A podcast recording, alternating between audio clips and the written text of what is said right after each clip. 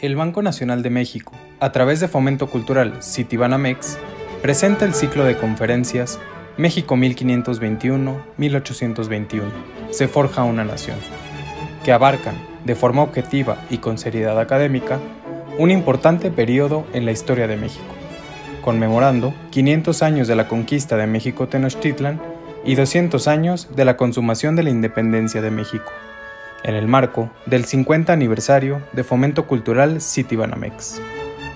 Acompáñanos en este viaje, en el que haremos una revisión histórica de la conquista, los tres siglos de virreinato, la guerra de independencia y el nacimiento de nuestra nación.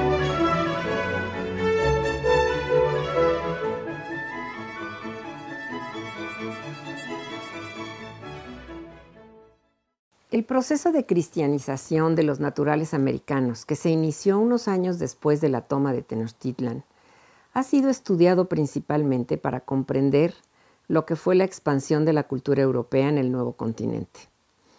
Sin embargo, apenas se hace referencia a lo que este proceso significó para Europa en el contexto de la ruptura de la unidad cristiana derivada de la publicación en 1517 de las tesis de Lutero.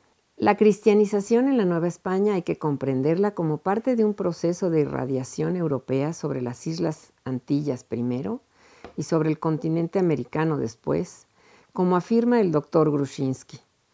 Los naturales de Santo Domingo y Cuba fueron los primeros sujetos de atención, le siguieron los que hoy es México y más tarde las extensas tierras de América del Sur.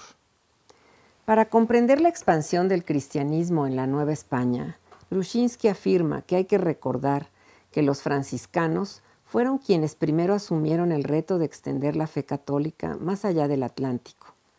Fueron tres de ellos, de origen flamenco, los que en el recién fundado reino de la Nueva España iniciaron las tareas misioneras. Debe añadirse a esto que el pueblo conquistador llegó a tierras americanas con un carisma evangelizador, legado multicentenario de su cultura cristiana cultivado por siglos en el afán de lograr conversiones entre la población islámica de la península ibérica. Las tareas evangelizadoras se realizaron al tiempo en el que se desarrolló lo que Grushinsky califica como la mundialización ibérica. Las improntas portuguesa y española en los territorios más allá de los litorales atlánticos de Europa deben en efecto apreciarse como un proceso de expansión planetaria. Franciscanos, dominicos y agustinos aspiraron a transformar las mentes de los naturales con la palabra y con el ejemplo. Se valieron para ello de métodos innovadores. Por ejemplo, transmitieron los principios de la fe católica a través de los monumentales conjuntos conventuales.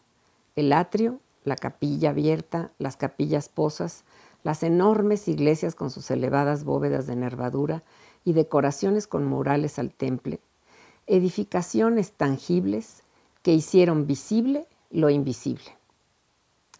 Un elemento que el historiador destaca de la acción misionera es el uso también de las imágenes, así como también aprecia la alfabetización de los indios a la par de la transmisión de la fe como instrumentos de dominio.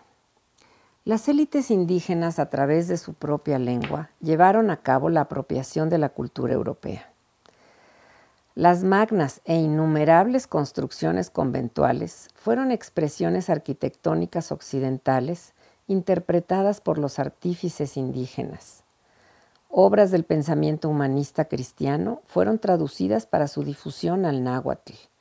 La música europea fue aprendida e interpretada por los naturales.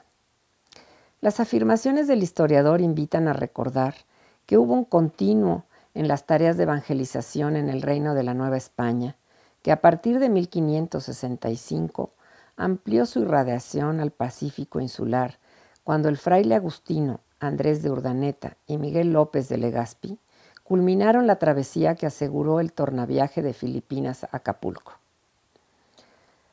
Ya avanzado el siglo XVI, las tareas de los mendicantes franciscanos, dominicos y agustinos se sumaron los esfuerzos de otras corporaciones religiosas que arribaron a la Nueva España después de la clausura del Concilio de Trento.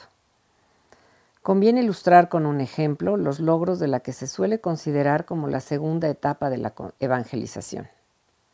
El contexto, durante el gobierno eclesiástico del arzobispo Pedro Moya de Contreras y el gobierno civil a cargo del virrey Martín Enríquez, se intensificaron los esfuerzos por reducir a los naturales a vivir en pueblos. El escenario, el pueblo de Tepozotlán, un modelo de congregación de los naturales nahuas, mazaguas y otomíes, en clave del camino a tierra adentro, en el que los jesuitas edificaron su noviciado y fundaron un colegio para niños indios, los hijos de los principales.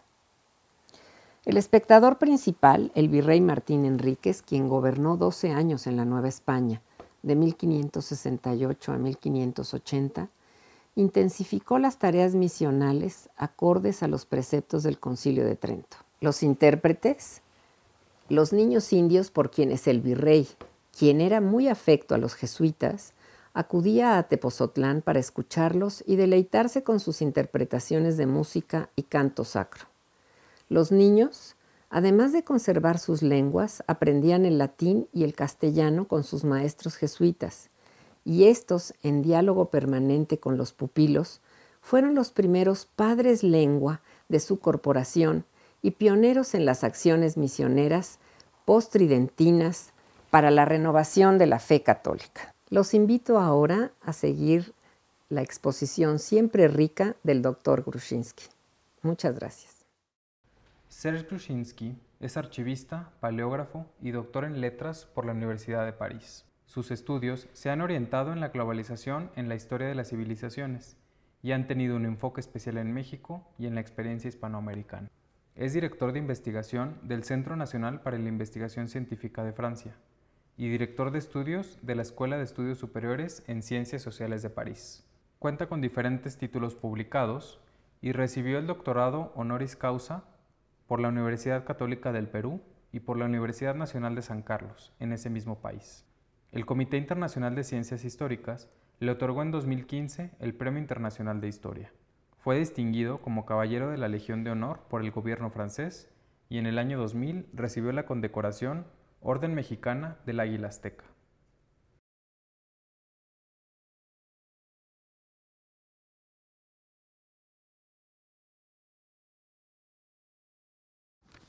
Durante esta charla nos vamos a preguntar eh, cuál, fue la importancia de la cristianización del altiplano mexicano en la historia de la Europa del siglo XVI. Y en particular, porque yo soy historiador francés y europeo, voy a preguntar eh, cuál fue esta importancia de este acontecimiento eh, para nosotros europeos, para la historia del occidente, para la historia en particular de la expansión europea. Para responder a estas preguntas, eh, voy a examinar tres o cuatro temas. No tendré aquí el tiempo de explorar eh, en detalle la cristianización de México, la cristianización de los indios en el siglo XVI. Nada más quiero recalcar eh, algunos elementos importantes del contexto de esta cristianización. En primer lugar, el episodio mexicano mm, sucede en los años 20, eh, 1520, o sea, es el segundo episodio de eh, la cristianización del Nuevo Mundo. Antes tenemos la cristianización del Caribe, eh, que es un fracaso más o menos total. Después de la cristianización de México, en 1532, va a empezar la cristianización de Perú y a partir de 1549 la cristianización de Brasil. O sea, el, episodio mexicano no es un episodio aislado, más bien es eh, parte de una historia muy larga de la evangelización de América, de las Américas o del Nuevo Mundo. Eh, varios elementos para el contexto. Primero, eh, recordarnos de la importancia de estas fechas. llegada de los españoles en México 1517 es precisamente la fecha en la que Martín Lutero eh, empieza la ruptura con Roma. O sea, el inicio de la cristianización de México tiene lugar en un contexto europeo que va a ser cada vez más caótico, difícil, eh, conflictivo. Y eso es un elemento que tenemos que conservar siempre eh, en mente. Segundo elemento, tan importante también, la cristianización de México empieza a partir de la Europa del Norte, o sea, los primeros misioneros franciscanos son flamencos. Vienen de Gante, de Brujas, el empuje viene de Adrián VI, que es el Papa de Utrecht, o sea, un holandés, y del emperador Carlos V. O sea, hay una influencia fuerte espiritual, religiosa de la Europa nórdica. Eh, otro elemento más, eh, les recuerdo esta fecha, 1492, no por el descubrimiento de las Américas, sino por la conquista de Granada. O sea, a partir de 1492 en la península ibérica, ¿qué empieza? Empieza la conversión de los moros, o sea, el esfuerzo de integración de poblaciones que no son cristianas que plantean problemas de todo tipo, cómo cambiar las costumbres, cómo imponer el castellano, cómo pasar del Islam al cristianismo. Son mm, eh, elementos fundamentales para entender lo que va a suceder en México. El pasado ibérico con la cristianización de los moros, el pasado nórdico, y voy a añadir otro elemento más que tal vez eh, es el más esencial, o sea, el papel fundamental de una orden religiosa, los franciscanos, que a partir de España conciben la, idea, la ilusión, la esperanza de eh, viajar para México, no solo para evangelizar eh, la Nueva España, lo que será la Nueva España, sino para empezar la cristianización del mundo entero. O sea, es importante entender este, esta fuerza, este empuje universal. Se trata de exportar fuera de Europa Occidental, fuera de Francia, de España, de los Países Bajos, el cristianismo para cambiar el resto de la humanidad. Esos son los elementos claves para entender la singularidad de esta experiencia novohispana. Esta experiencia novohispana tiene otra característica más, o sea, eh, asocia y es la primera vez en la historia europea, de manera muy estrecha, la cristianización con la colonización.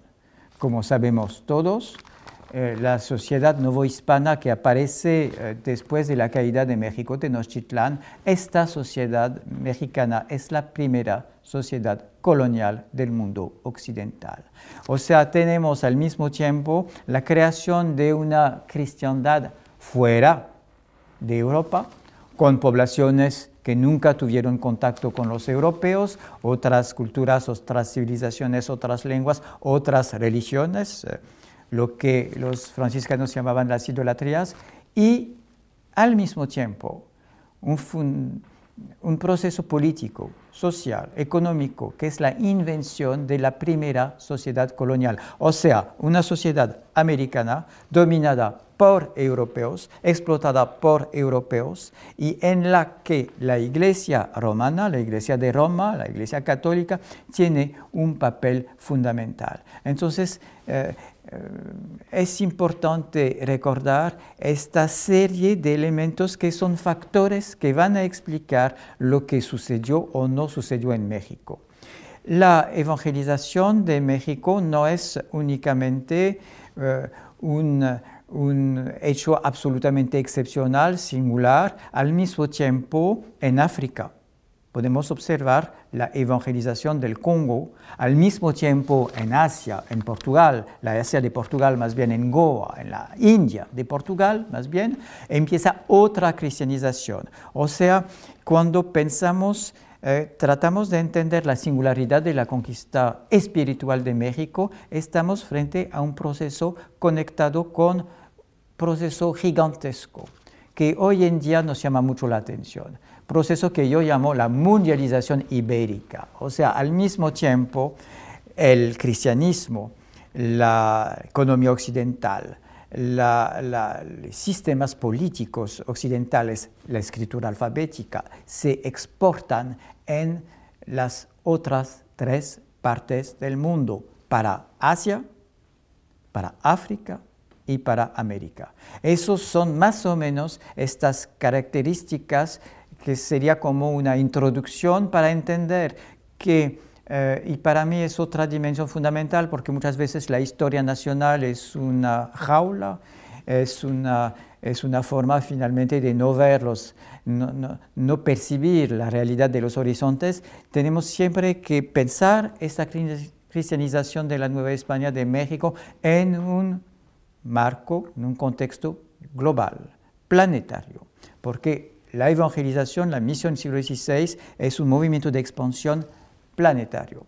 Ahora, en este movimiento de expansión mundial, eh, tenemos que reconocer que la Nueva España constituye eh, el, el, polo, la zona pionera de esta forma de exportación continua, no solo de la religión cristiana o católica, sino de lo que se llamó, se llama todavía la civilización europea. ¿Cómo, cómo dar un contenido concreto a la, cristianización, la evangelización? El público eh, muchas veces, o los estudiantes piensan nada más es un problema de cambio de creencias, ¿no? de cambio de dioses o, o de destrucción de los templos, de los ídolos. De hecho, es algo que mucho más complicado, mucho más complejo, que tiene mucho que ver con lo que llamamos la modernidad, porque la Iglesia Católica desarrolló en Nueva España eh, métodos de control de la población, de las mentes, que eh, anuncian muchos cambios en la Europa del siglo XVI y XVII. Siempre insisto sobre esta dimensión pionera de la historia novohispana, de la historia mexicana. Y me voy a explicar. Primero, eh, el, intento titanesco eh, hecho por los frailes de eh, volver visible lo invisible. ¿Cómo explicar a masas indígenas que no entienden nada de español, lo que es la Iglesia Católica, lo que es Dios, lo que es el cielo, lo que son los ángeles. Bueno, eh, la respuesta concreta fue la arquitectura. Los eh, religiosos, los agustinos, los franciscanos, dominicos, empezaron a construir en toda la Nueva España, pero también en el resto de América Latina, iglesias, capillas, claustros, eh, conventos, en los cuales eh, vivían los monjes, los religiosos, pero también en los cuales se reunía la población indígena para rezar. Eh, esa, esa construcción física, o sea, estoy hablando de arquitectura, de bóvedas, de piedras, de técnicas de construcción, al mismo tiempo tenía una, una dimensión metafísica. Eh, Solo podemos imaginar a estos indios, a estas indias entrando dentro de una iglesia. Estas iglesias son construidas por los frailes con bóvedas. La bóveda no existe en el mundo mexicano, en el altiplano prehispánico. Entonces, los, los indios descubren una proeza técnica que es para ellos una forma de milagro, como, como el techo. ¿Por qué no cae el techo sobre ellos mismos?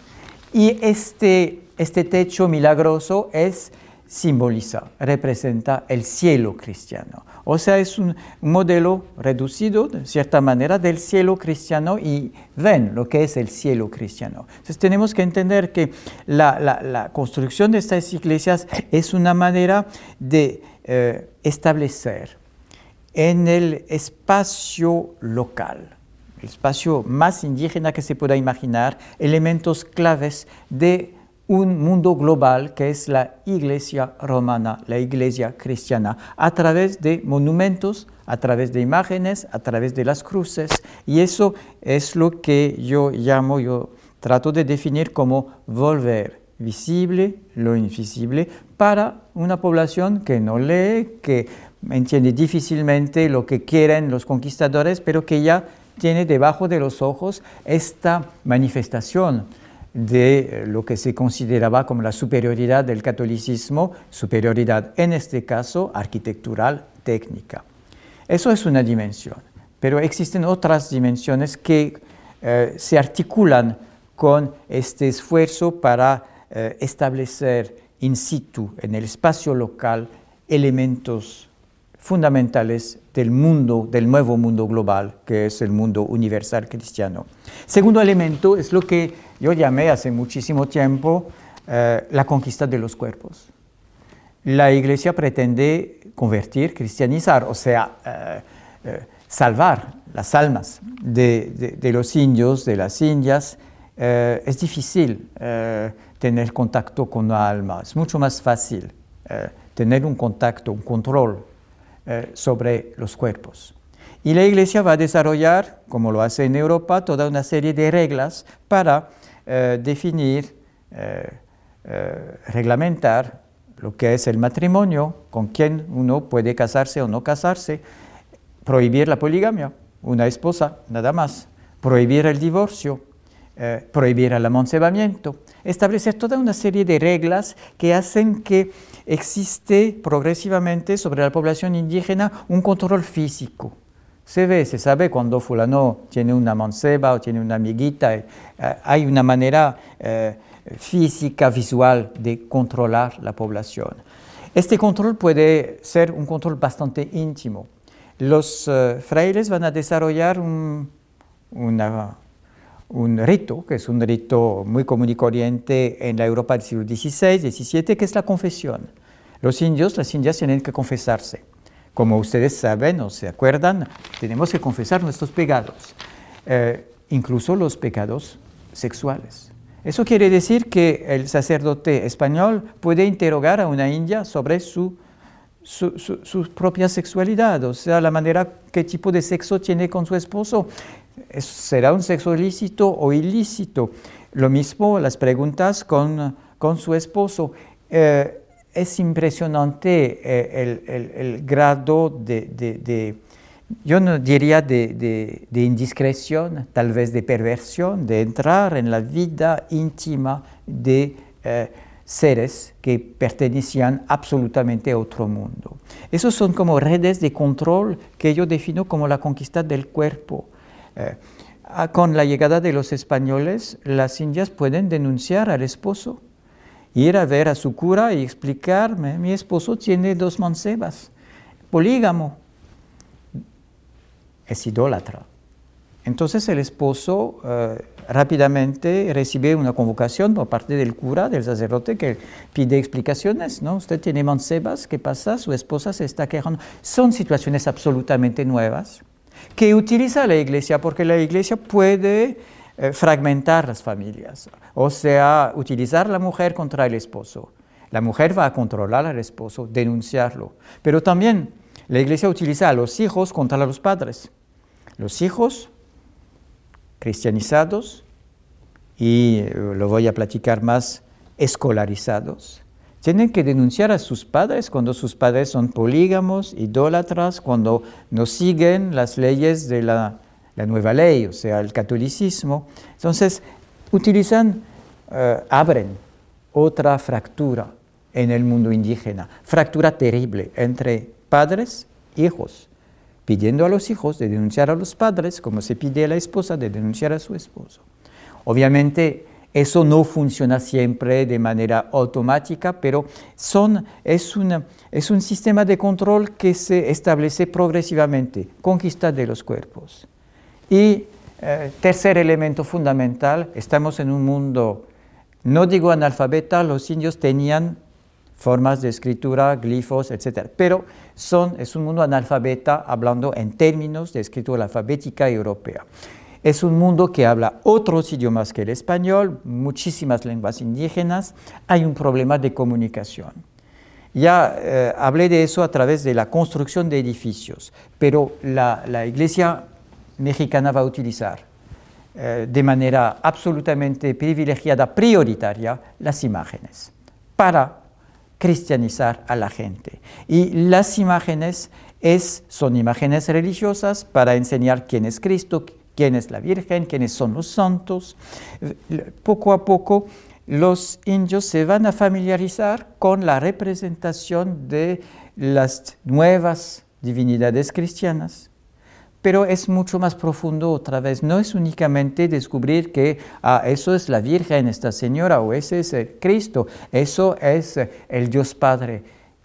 La imagen europea del siglo XVI es la tercera dimensión. Eso es fundamental. Es la invención del renacimiento.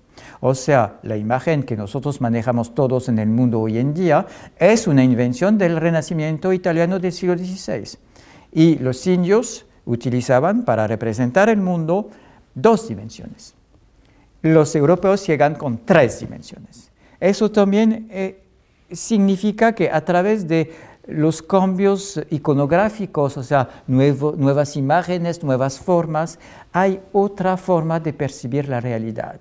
Una realidad en tres dimensiones, como lo sabemos hoy en día, no es una realidad en dos dimensiones. Y ahora sabemos a través de que eh, se nos ofrece cuatro dimensiones, hasta en cinco dimensiones. Entonces, eso es parte también de ese proceso de conquista que utiliza imágenes cristianas también para introducir a los indígenas en otro mundo completamente distinto que es el mundo europeo, que percibe la realidad como nosotros aquí en tres dimensiones.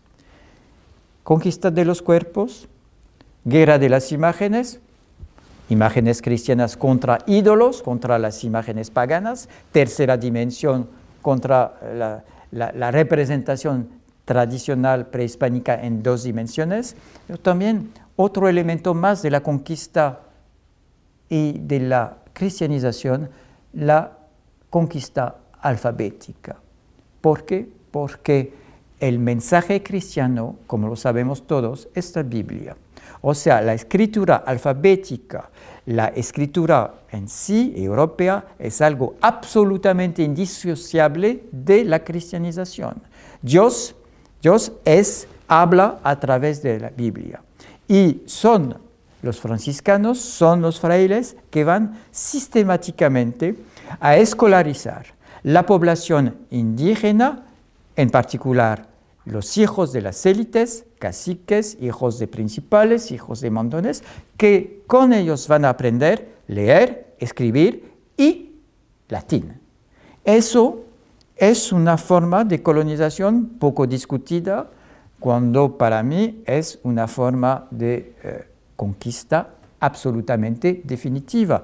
Las independencias en el siglo XIX de las naciones latinoamericanas no eh, cortaron con ese, ese nuevo modo de expresión que la escritura alfabética, con el libro, obviamente con la imprenta. O sea, no debemos olvidar que las poblaciones indígenas del siglo XVI reciben algo que es comparable, pero mucho más brutal que la revolución digital.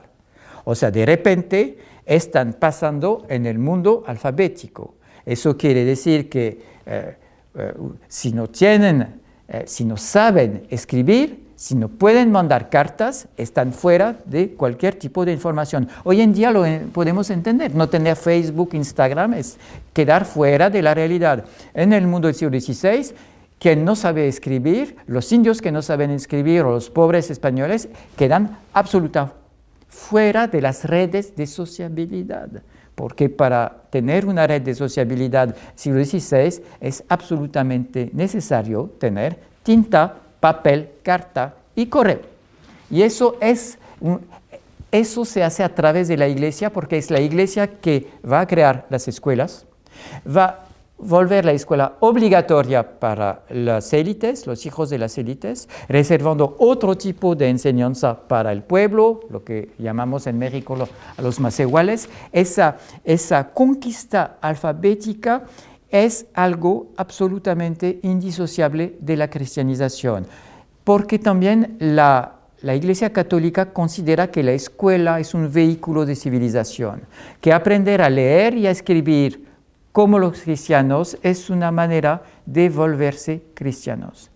Por eso los misioneros llegan con libros, por eso ellos constantemente eh, eh, enseñan a través eh, abecedario, el silabario, enseñan las oraciones a los indios, utilizando un texto en latín que los indios tienen que memorizar, por eso también, y eh, es la otra dimensión pionera de México, por primera vez en 1539, un continente no europeo recibe una máquina, la imprenta de Gutenberg. O sea, 1539, el primer libro impreso fuera de Europa utilizando la técnica de Gutenberg.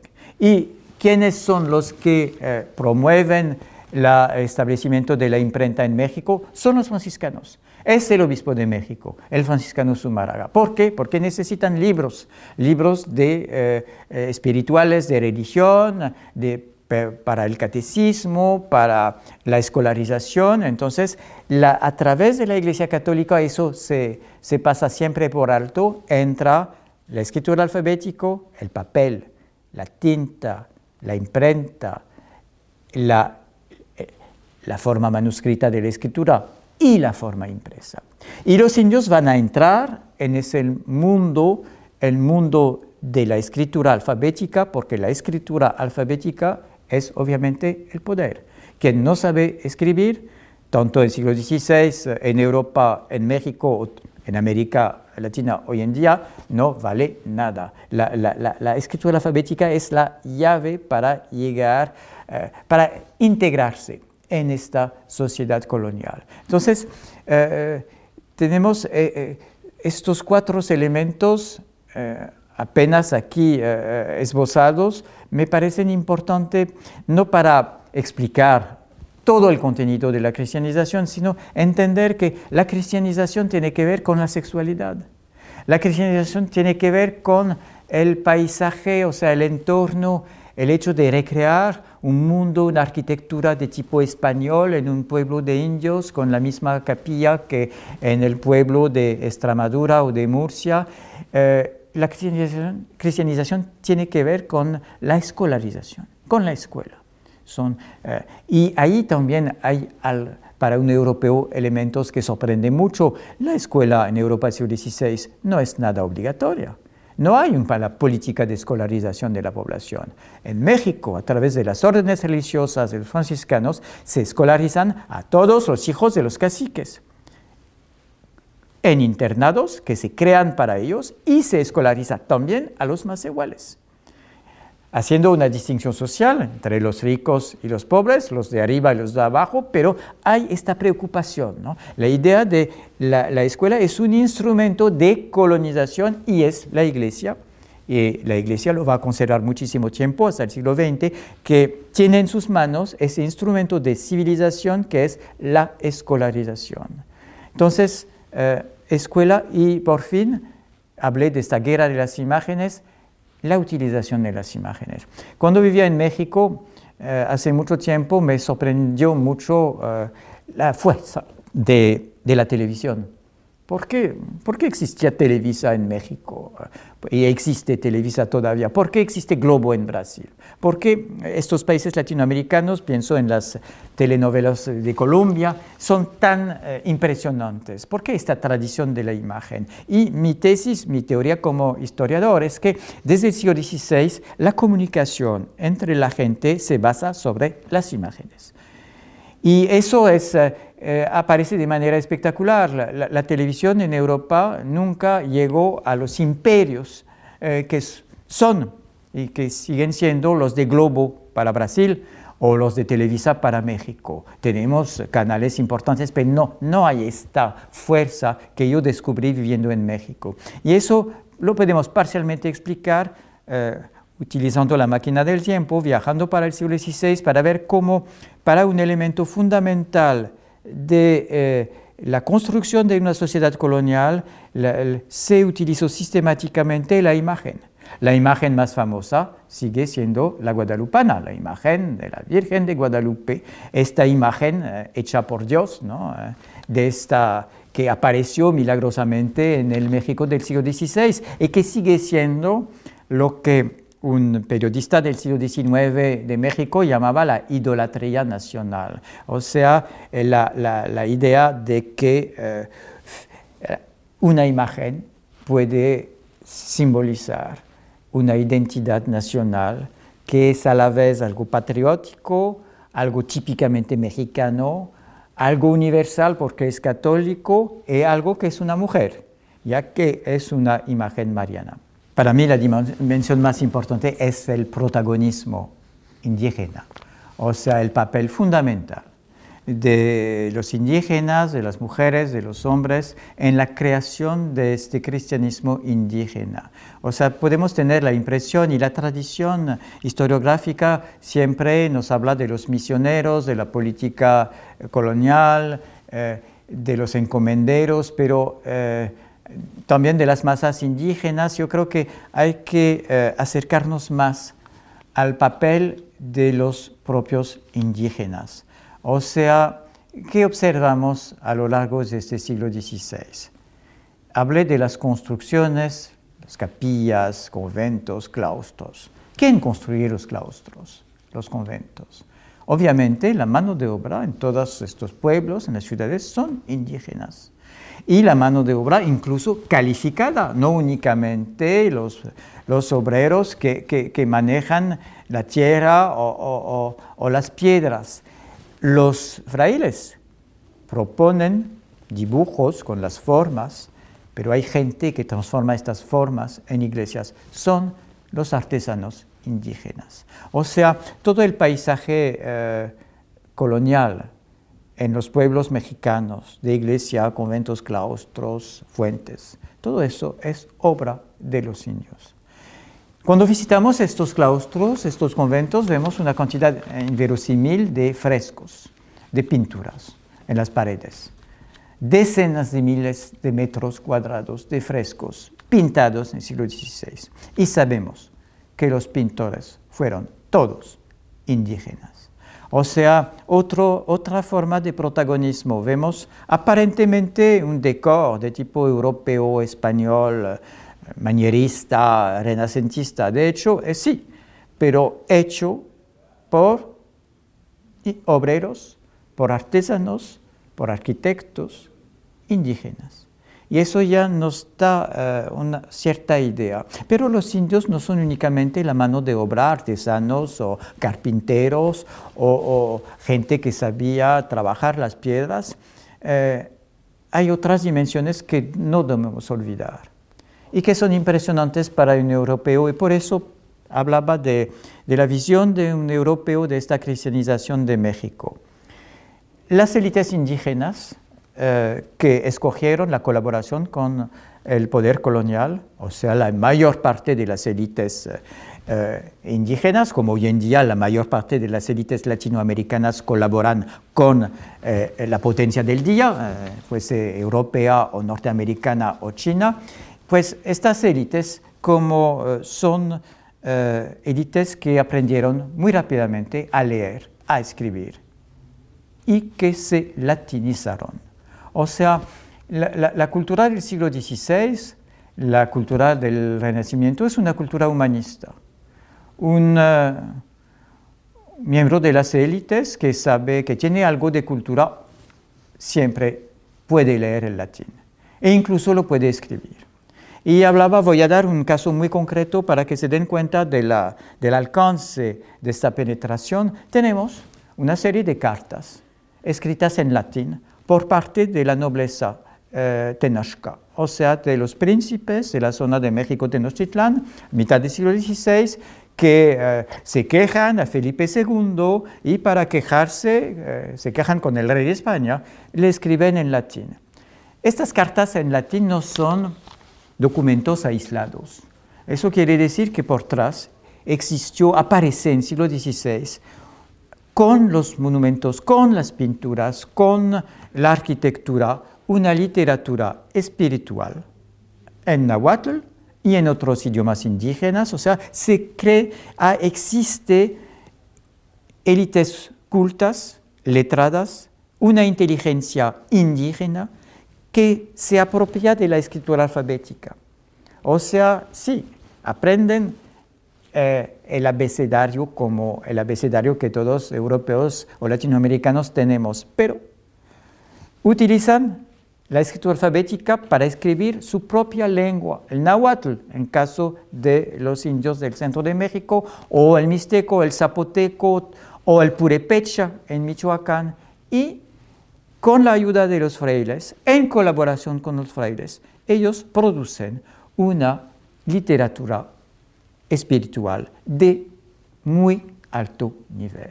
O sea, estamos frente de lo que se llama eh, una inteligencia, o sea, gente que no solo sabe leer y escribir, pero puede escribir y en el caso de México es una élite trilingüe.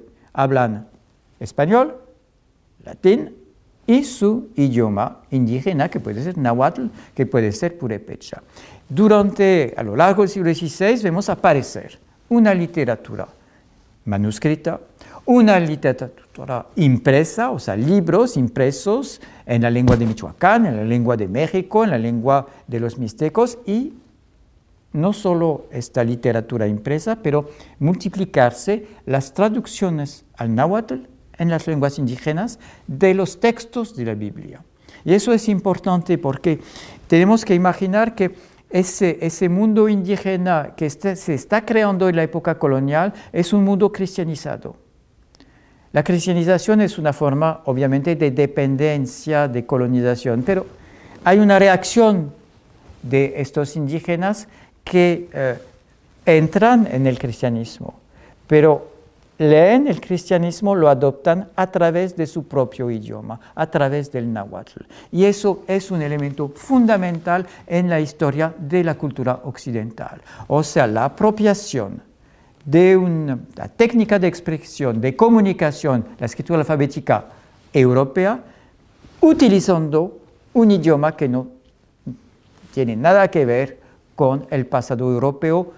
Hablo del náhuatl, podríamos hablar del quechua, de la aymara en el Perú. Eso es un fenómeno cultural, histórico, extremadamente importante. Y eso nos llama la atención sobre cuando vemos nacer esta literatura, obviamente los textos traducidos en náhuatl vienen de Europa, pero los que construyen estas traducciones, interpretan, encuentran equivalencias en la lengua indígena, imágenes que pueden ser entendidas por los indios, son intelectuales indígenas. Hay un trabajo muy complejo de construcción de una cultura intelectual. Al mismo tiempo vimos la construcción de una cultura arquitectónica, o sea, de un paisaje con formas europeas importadas, transformadas. Pero podríamos también hablar de la música, de los cantores, porque a nivel de la música existe el mismo el mismo proceso. los indios aprenden muy rápidamente a leer partituras.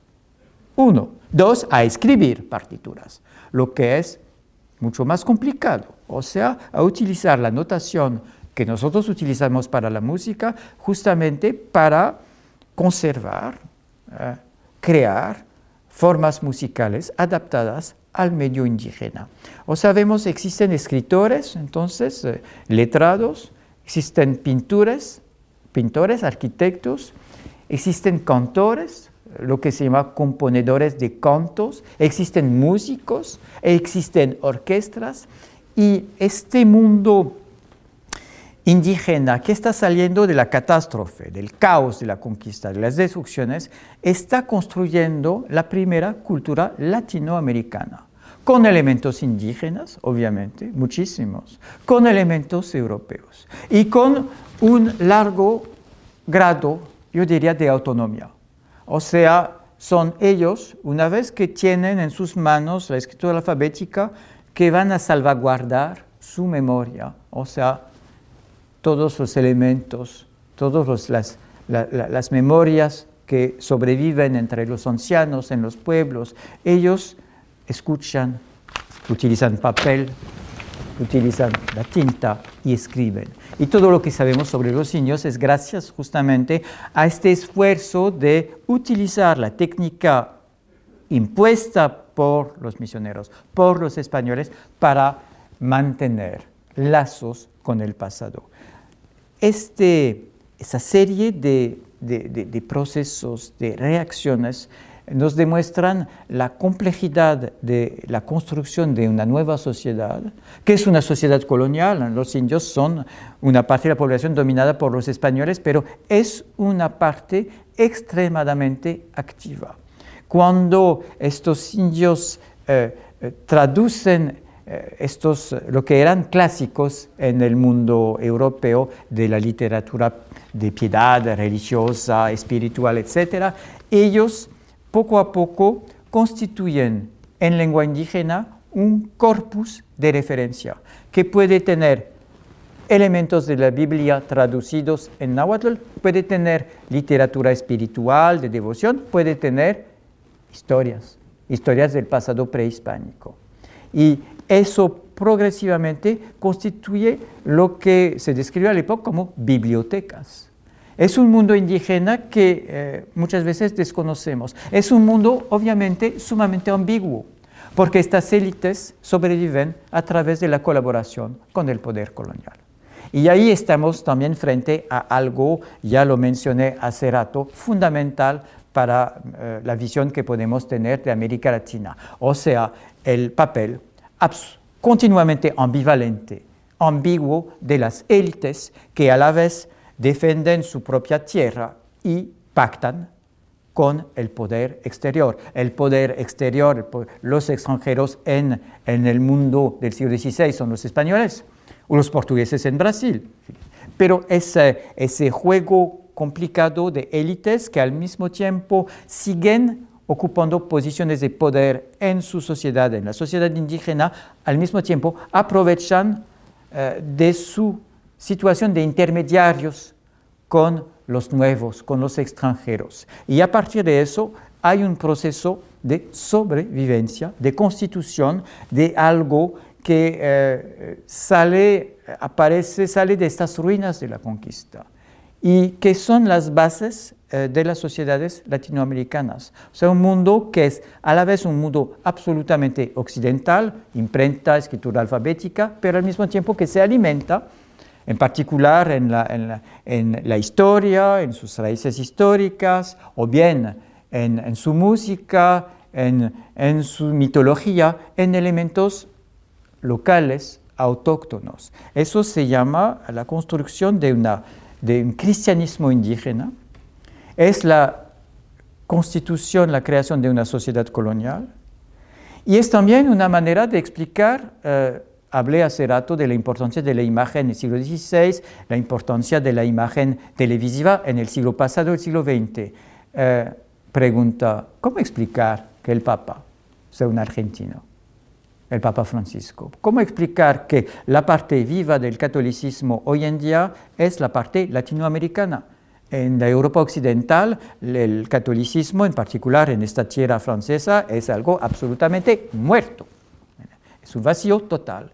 ¿Y eh, cómo explicar que yo, europeo, pueda encontrar catolicismo o bien en torno a la Virgen de Guadalupe o bien en Amazonia a la Virgen de Nazaret, en Belém do Pará, o sea, formas extraordinariamente vivas, activas, creativas de religiosidad católica, romana y al mismo tiempo absolutamente sincrética, tanto en Brasil como en Venezuela, eh, con el mundo africano, en Colombia, en México o en Perú.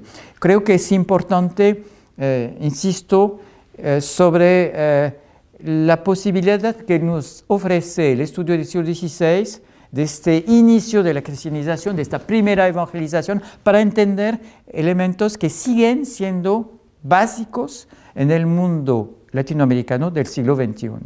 Eh, yo creo que eh, en esta charla hablamos mucho y con mucha razón de cristianización, conversión, evangelización, pero más bien yo creo importante hablando como europeo, de hablar en términos de occidentalización. ¿Por qué occidentalización? Porque finalmente quedarse nada más en una visión eh, religiosa de las cosas o del pasado tal vez nos deja al lado muchos aspectos que hoy en día nos llaman mucho la atención. Y para resumir, eh, eh, occidentalización, sí, utilizar, pasar del mundo pictográfico a la escritura alfabética es occidentalizarse. Y la occidentalización es un proceso definitivo.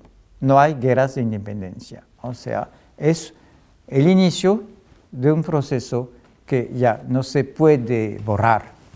Occidentalización, hablé del papel importante de la imprenta en México, país pionero para la imprenta europea, primera imprenta fuera de Europa, 1539, porque la imprenta es un elemento fundamental de la occidentalización. Hoy en día en el planeta todos los libros tienen el formato, la, forma del libro europeo. En todo el mundo eh, eh, se, difundió la imprenta de Gutenberg, no la imprenta de China, la de Europa. Entonces, otra forma de occidentalización que es importante.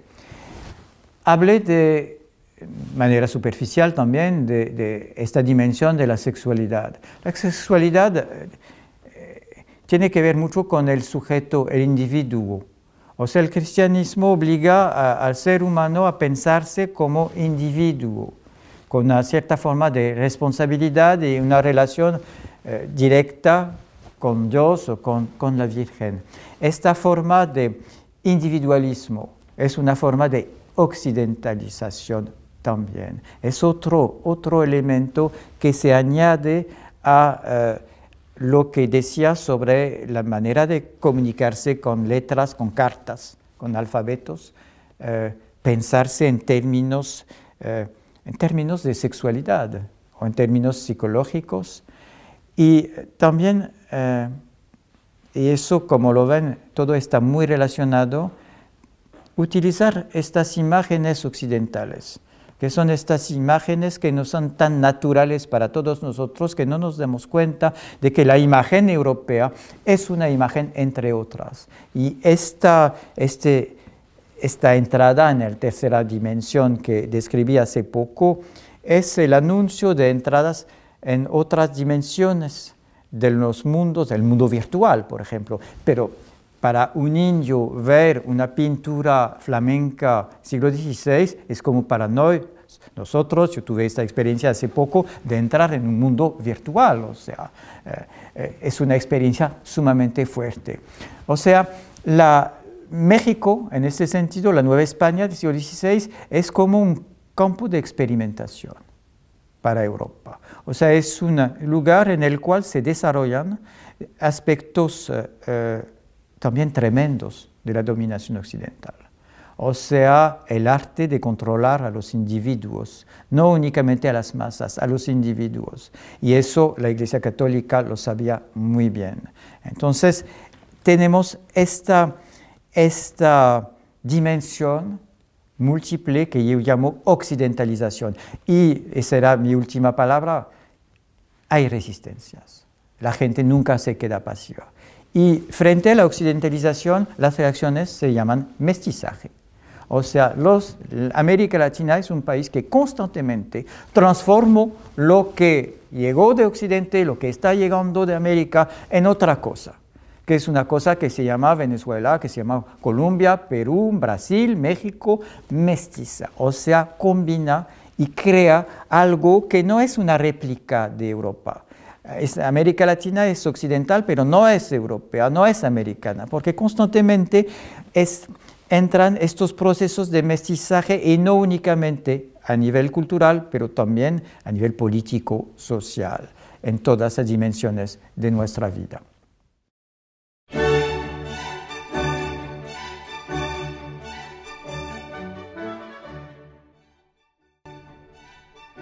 El proyecto México 1521-1821 se forja una nación fue dirigido por Cándida Fernández de Calderón, directora de Fomento Cultural Citibanamex, con la coordinación académica de María Cristina Torales Pacheco, Guadalupe Jiménez Codinac y María Teresa Franco. En la coordinación de difusión y desarrollo académico, Juan Carlos Almaguer. La dirección de la obra audiovisual estuvo a cargo de Luis Gerardo Arroyo Huitrón. Te invitamos a consultar la programación completa de este ciclo de conferencias y ver los videos en la página web y las redes sociales de Fomento Cultural Citibanamex.